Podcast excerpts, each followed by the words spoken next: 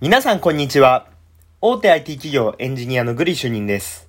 このラジオでは皆さんの人生を豊かにするような効率的な仕事術、マインド、tips などをお届けしております。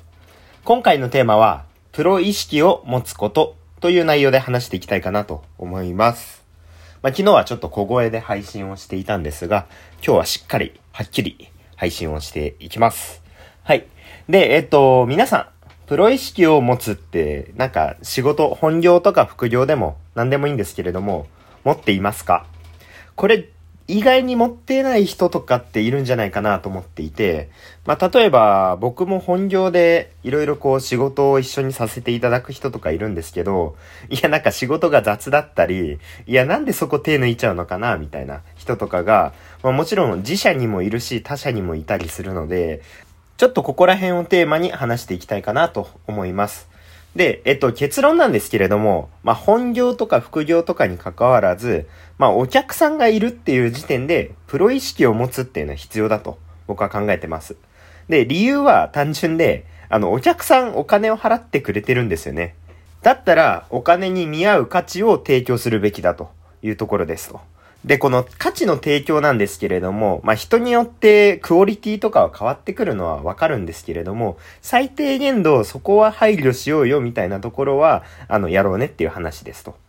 はい。で、具体的にどういうことかっていうと、まあ、例えば、あの、A さんっていう人がダイエットに関するノートを販売したとしますと。で、これ別に A さん自体はダイエットの専門家でもないし、作家さんでもない、ただの、あの、自分の体験談を書いたものですって言っても、まあ、欲しい人っていると思うんですよ。で、それ自体は全然問題ないし、まあ、A さんが、その自分の体験談を書いたノートを売って、それが欲しい人が買うっていうこと自体に需要と供給が成り立ってるので、まあ、それは別に問題ないと思うんですね。で、ポイントなのは、この A さんの、あの、ノートの値段をいくらにするのかっていうのと、まあ、その値段に対して価値を感じられるかどうかなんですよね。購入した人が。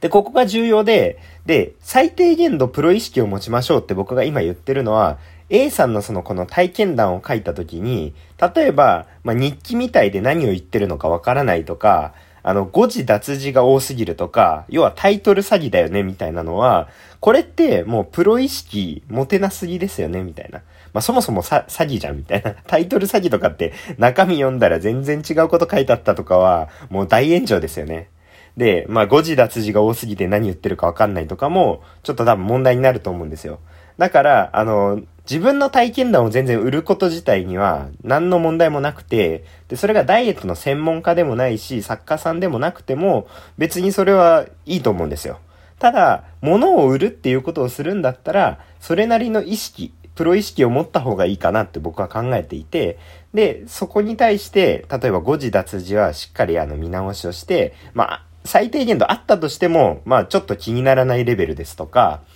あるいは、あの、なんか購入した人が、あの、この値段でこの体験談は面白かったですよって言ってくれる内容だったら全然問題ないんですけど、あ、買わなきゃよかったとか、もう最低だこの記事みたいな、そんななるようなものを出すっていうのは、まあそもそもどうなのかなみたいな、そういう話ですよ。で、これって副業だと多分自分のコンテンツを売った時に炎上したら自分に返ってくるので分かりやすいんですけど、本業の方が意外とプロ意識持てない人が多いんですよ。というのも、やっぱり本業って、あの、皆さん時給換算されること多いと思うんですね。例えば、あの、基本給みたいな考え方があるじゃないですか。で、例えば残業しなかったら、あの、月々いくら入りますっていうのが、まあ、これ、ある種サボってでも自動で入ってくるわけですよ。つまり、プロ意識を持たない人が、あの、いい加減な仕事をしたとしても、それを責任を負うのは会社であって、その人個人に返ってこないんですよ。だから、いい加減な仕事をして、あの、なんかお客さんにクレームをもらうっていう人がいたりするし、まあ、クレームをもらったところで全然響かないぜみたいな人もいるんですよね。で、これはどうなのかなってちょっと正直思ったりしていて、いや、あのさ、お客さんに、なんか物を提供してたりするんでしょみたいな。そこは真摯に向き合おうよっていうのを、ちょっとやっぱり思ってしまうことは多いんですよね。だからやっぱり常に自分のその、まあ出せるパフォーマンスをお客さんに提供できる価値のレベル、なんか最低限度のレベルまでは、まあ本業副業問わず、やっていくべきなのかなって僕は考えていて、で、皆さんもその、お金をもらっているよっていうのを本業、副業、まあその利益を出してるのであれば、あの、再度認識をしてやっていくっていうことの方が、まあ顧客獲得、信頼獲得につながっていきますし、まあそういった信頼を重ねていくことで人生がより良い方向に行くのかなって。まあやっぱり人間関係大事なので、思っているので、まあそこら辺を、あの、まあ多分これを聞いてる方々は大丈夫かなとは思うんですけれども、まあプロ意識持つこと大事ですよねっていうことを、まあ共感いただけたら嬉しいですという内容ですかね。はい、お話をさせていただきました。はい、えー、このラジオを聞いた感想やレター、コメントなどをいただけると嬉しいです。また、ツイッターなども合わせてフォローいただけると喜びます。ご視聴いただきありがとうございました。またね